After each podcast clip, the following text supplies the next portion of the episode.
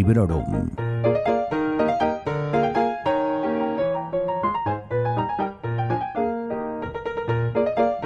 Hola a todos y a todas, bienvenidos a un nuevo episodio de Librorum Podcast. Hoy me apetece hablaros de lo que han dado de sí los dos últimos meses, que para algunos de nosotros son los meses de verano por excelencia, los meses en los que muchas se van de vacaciones o simplemente pasan los fines de semana tumbados a la Bartola, junto al mar o a la piscina y en compañía, a ser posible, de un buen libro.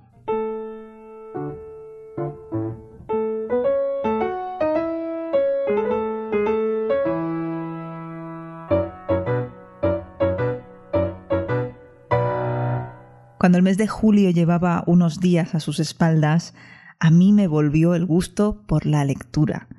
Volví a pensar en coger el libro cuando no estaba leyendo y volví a leer en ese rato del desayuno que es uno de mis momentos favoritos para hacerlo. Ah, quizá mm, es porque tocaba, porque tenía que ser así, porque las ganas, igual que se van, vuelven. O quizá fue gracias a la novela de Victoria Schwab la vida invisible de Adi LaRue, de la cual tenéis una reseña disponible en el episodio número 121 de este podcast y por supuesto siempre sin spoilers. Este libro lo empecé a finales del mes de junio y debido a su parecido con una bruja en el tiempo de Constance Sayers, que algunos recordarán que fue de mis lecturas favoritas de 2021, ya tenía sospechas de que me iba a gustar. Y por suerte para mí, así fue, lo podéis escuchar en la reseña y además también podéis escuchar que no solo me gustó mucho, sino que además me enganchó muchísimo. Y eso para mí es triunfar. En papel, tal y como os conté en el epílogo anterior, el de los meses de mayo y junio, mi primera lectura oficial veraniega para llevarme a la playa y a la piscina fue Nothing But a Good Time de esos dos periodistas musicales que tienen esos nombres, bueno, mejor dicho, esos apellidos eh, difíciles de recordar y más difíciles todavía de pronunciar, y a los que me voy a referir como Tom y Richard. Este libro lo empecé a leer el 10 de junio y lo terminé el 21 de julio. No planeo dedicarle una reseña a él solo, sino que quizá lo meta en una próxima selección de libros de no ficción. Ya veremos si pasa los filtros. Como adelanto, lo que sí que os puedo decir es que es interesante como pieza testimonial de lo que fueron esos años en los que el hard rock conquistó el mundo desde la ciudad de Los Ángeles y concretamente desde el strip de Hollywood. Eh, la narración está construida a base de recortes, de pedazos, eh, sobre todo es una recopilación de declaraciones de músicos de la escena en diferentes momentos de esta explosión y están pues ordenados para formar el relato. Toma como punto de partida finales de los años 70 y termina en los años 90, cuando los Nirvana, Soundgarden, Pearl Jam y demás grupos de esa órbita se hicieron con el cetro de la popularidad de la infame MTV. Recomiendo el libro pues mm, por descontado que no a todo el mundo. Ah, solamente si os interesa el tema, por supuesto. Y si os interesa el tema, mm, creo que probablemente no os va a contar nada que no sepáis. Pero os animo a leerlo, porque se lee rápido, se lee fácil y cubre a muchas bandas minoritarias. Abarca también a todos esos clones de Motley Crue, Poison y Guns N' Roses, por poner algún ejemplo, que crecieron como setas y que fueron arrasados sin piedad por el gran tsunami del grunge. Yo me lo he pasado bien leyéndolo a ratos, porque a ratos también he hecho alguna lectura en diagonal, lo confieso, pero es un libro que me deja una gran pregunta retórica. ¿Cuántas veces se nos puede contar que una grupi practica una felación sin que la anécdota se haga cansina?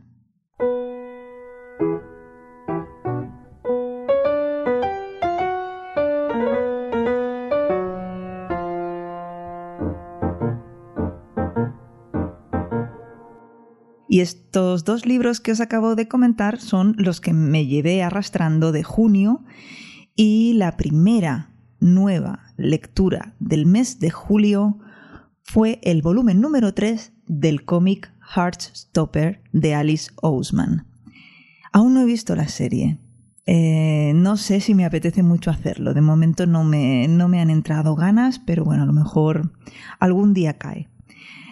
Lo que sí que es cierto es que este tercer volumen no me gustó tanto como los dos anteriores.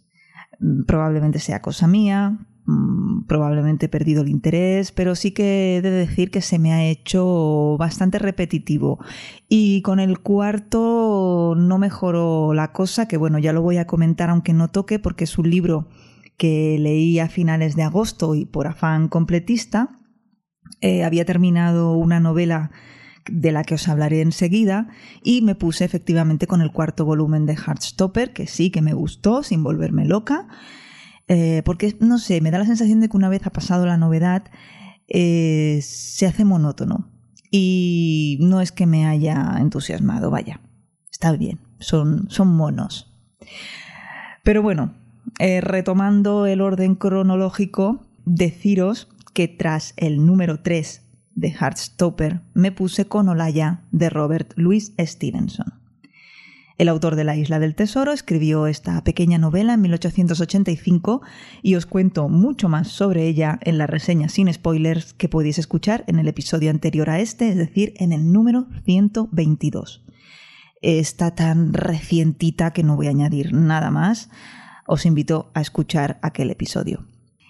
Y para terminar con esta lista de lecturas en papel de este verano, o de la primera parte vaya, contaros que leí que seguí la tradición de leer a Pratchett y le ha tocado el turno a Deus Manuts, que es un volumen más o menos independiente dentro del mundo disco con el que me lo he pasado fantásticamente bien.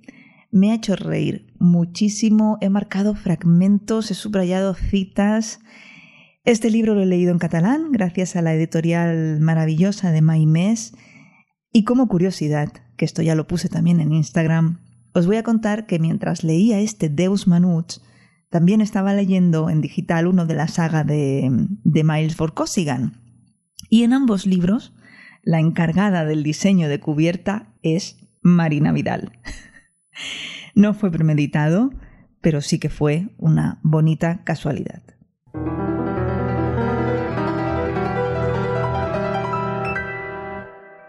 En cuanto a las lecturas en digital, eh, tras la resaca que me dejó La vida invisible de Adila Rue, que me tuvo unos días pensando en ella, y aún de vez en cuando me acuerdo, cosa que es súper positiva, necesitaba algo conocido. Y a ser posible breve. No sé, algo así como un tentempié, o como le gusta decir a mi amiga Noé, algo ligerito para el veranito. a la elegida fue Beneath the Sugar Sky de Shannon Maguire. Es el tercer volumen de la saga de los niños descarriados y tanto el tercer como el cuarto volumen los he leído en inglés. Tienen ambas muy poquitas páginas, no llegan a las 200 y como os comentaba la cuarta entrega se titula In an Absent Dream, que me gustó mucho más que la tercera y estoy ahí dándole vueltas a, a una posible reseña conjunta de los dos libros. Son novelas muy difíciles de comentar sin hacer spoilers. Pero al mismo tiempo es que me apetece muchísimo eh, contaros, sobre todo sobre, sobre In an Absent Dream. Así que ya veremos. La cuarta entrega la leí a mitad del mes, bueno, en la segunda mitad del mes de agosto, pero también la cuelo por aquí. Queda un poco desordenado, pero así a grupo. Y tal fue el enamoramiento que sentí con esta en un sueño ausente, creo que es eh, como la han traducido en castellano, que me di el gusto de releer enseguida la primera novela de esta saga y que os recuerdo que es Cada corazón un umbral. Y ostras, me ha gustado mucho más que la primera vez que la leí.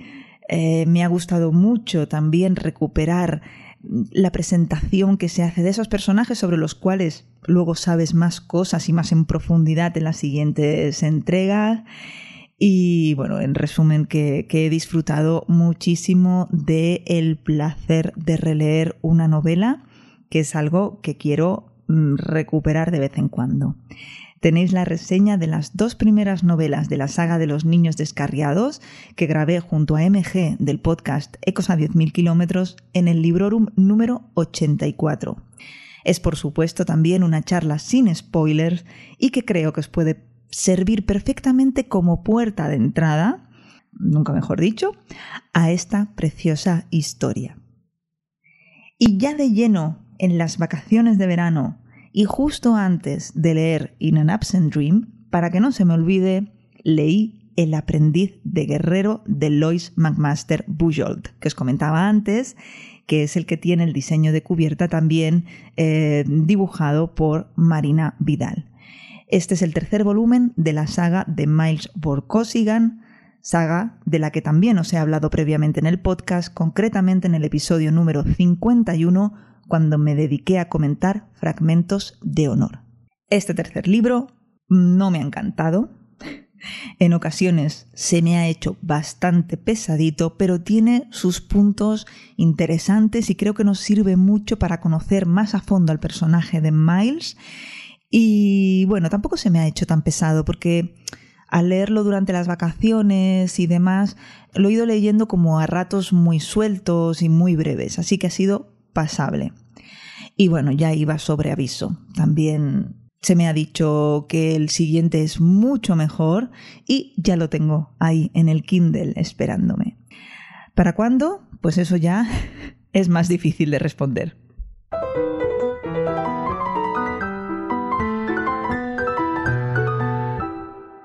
Y este es el resumen de lecturas de los meses de julio y agosto. Ahora tengo la ligera sensación de haberme olvidado de algo. Tengo la ligera sensación de que ha quedado un poquito desordenado y creo que ha sido porque en el caso de los Heartstoppers y de las novelas de la Maguire mm, no he seguido el orden, el orden cronológico de, de mi lista, sino que digamos que he improvisado y los he movido de sitio, pero vamos, espero igualmente que haya quedado más o menos bien. Ahora en la edición lo veré. Ah, sobre todo el mes de agosto ha sido un muy buen mes. Estoy muy contenta, muy satisfecha. Tengo muy buenos recuerdos de estar leyendo esas historias en sitios muy agradables y claro, estando de vacaciones. Y ahora vuelvo con ganas y con nuevas lecturas en el horizonte. Aunque también os digo y os decía antes que tras la experiencia de haber releído Cada corazón un umbral, no me importa tanto dejar de lado esas listitas em, TBR y, ese tipo de cosas para ponerme con ese libro que aún no sé cuál es, que ya he leído quizá más de una vez, pero me da igual porque me apetece revivir o probar a ver cómo después de los años lo, lo recibo, ¿no? No sé, me parece que se vienen relecturas y me parece que voy a dedicar un episodio a este asunto. Y sobre todo mm, me quiero dedicar a disfrutar. ¿Y qué me depara septiembre? Pues espero, pues eso, que, que, me depare disfrutar con las lecturas. Y de momento, el mes de septiembre y a lo mejor también octubre, probablemente también octubre, quiero ocuparlo en leer Fuego y Sangre de George R. R. Martin. Ya sabéis todos y todas que se ha estrenado la serie, está en HBO House of the Dragon, La Casa del Dragón, y me han entrado ganas de cogerlo de una vez. Es un libro que me regaló Carlos cuando salió, del cual leí 26 páginas y lo dejé porque no era el momento, y lo tenía ahí pues esperando su momento. Y ahora, mientras estoy grabando esto, mm, puedo decir que ya he superado la página 50, puedo decir que me está gustando, que estoy pasándomelo bien con lo que leo. Es una cosa que no se parece demasiado a la canción de Hielo y Fuego en el, en el estilo de la narración. Y de momento digo que me lo quedo, pero oye, nunca se sabe. Es un libro muy voluminoso, tiene más de 800 páginas, ahora no recuerdo exactamente cuántas. Puede ser que la página 100 o 120 os diga, hey, que lo he aparcado o hey, que lo he abandonado, nunca se sabe. Y para combinar con este tocho, tengo preparadas otras cosas que no... Voy a intentar que no sean muy extensas porque no quiero tener esa sensación de inmovilidad de compromiso con una misma historia durante mucho tiempo y en ambos formatos. Así que he empezado a leer Chicas bailarinas de Margaret Atwood, que es una colección de relatos. Es un libro que tengo hace mil millones de años en el Kindle, no sé cómo llegó, no sé de dónde ha salido, ya os digo, es que no me acuerdo, lo tenía ahí al final de la biblioteca, que digo, pero ¿esto qué es? Yo no sabía ni que Margaret Atwood había escrito ese libro, lo tenía totalmente fuera del radar, totalmente olvidado, y cuando vi que en Goodreads, pues eso, que es una colección de relatos, digo, oye, pues me voy a poner con él, porque me gusta mucho cómo escribe Margaret Atwood, tengo el tercer libro de la trilogía de Matadam por leer, pero sinceramente me da un poco de cosa leerlo, porque es un libro, es ciencia ficción distópica, eh, muy cercana a lo que ya estamos viendo, a lo que estamos viviendo con el cambio climático. Y la verdad es que no me apetece ahora ponerme, ponerme con eso, pero sí que, bueno, al leer Margaret Atwood digo, oye, pues a ver esto qué tal. Eh, me he leído ya el primero, me ha gustado, aunque me ha dejado el final un poco, ¿eh? ¿Qué pasa? ¿Por qué? Pero bueno, voy a seguir de momento y ya os contaré. Y tengo en pista de salida Ciudadano de la Galaxia de Heinlein, que me lo compré hace nada, aprovechando una oferta. Y también tengo The Midnight Library de Matt Haig. Obviamente, aunque no le haga mucho caso, esa lista de próximas lecturas existe y sobre todo existe en referencia a las que son en papel, más que nada porque son libros que veo ahí en la estantería. Y veo también que abundan los tochos. Esto ya echa un poquito para atrás, pero bueno, ahí están, quedan muy bonitos y, a ver si les meto mano. Eh, creo que nos conté, por cierto, que me compré el último libro publicado de la saga forastera de Diana Gabaldón, que se titula Cuenta a las abejas que me fui, que también tiene chorrocientas páginas, como no, y fue una compra totalmente impulsiva y que luego digo, ¿pero qué haces? Si tienes un montón de libros por leer, pero mm, bueno, es de la saga forastera y había que cogerlo. Y por supuesto, cómo no, no voy a dejar de nombrarlo, tengo La sabiduría de las multitudes ahí abajo, en el carrito del salón, en el carrito del IKEA. Es esa novela de Joe Abercrombie que todavía sigue pendiente. Y bueno, no sé si le llegará su momento en 2023 hagan sus apuestas, yo ya no lo sé.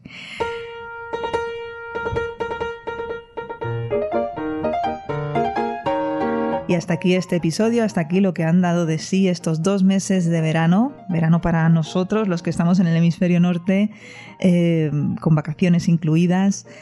Y bueno, solo me queda desear que estéis todos muy bien de salud, que estéis bien de ánimos, que hayáis disfrutado de, vuestras vacaciones de verano o de invierno, en el caso de haberlas tenido. Y espero que compartáis conmigo vuestras experiencias, vuestras opiniones y ya sabéis cómo hacerlo.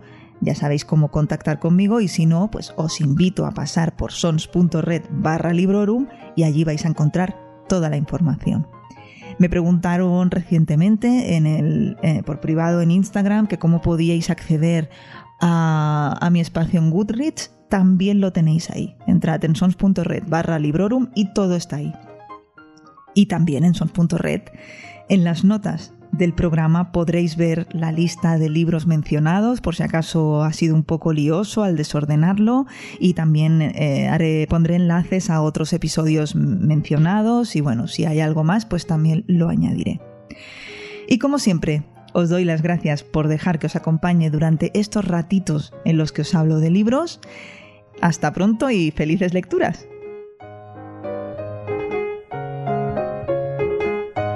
Acabas de escuchar Librorum, un podcast alojado en Sons, red de podcasts. Encuentra mucha más información de este episodio en nuestra página web, sons.red barra Librorum. Y descubre muchos más podcasts en sons.red.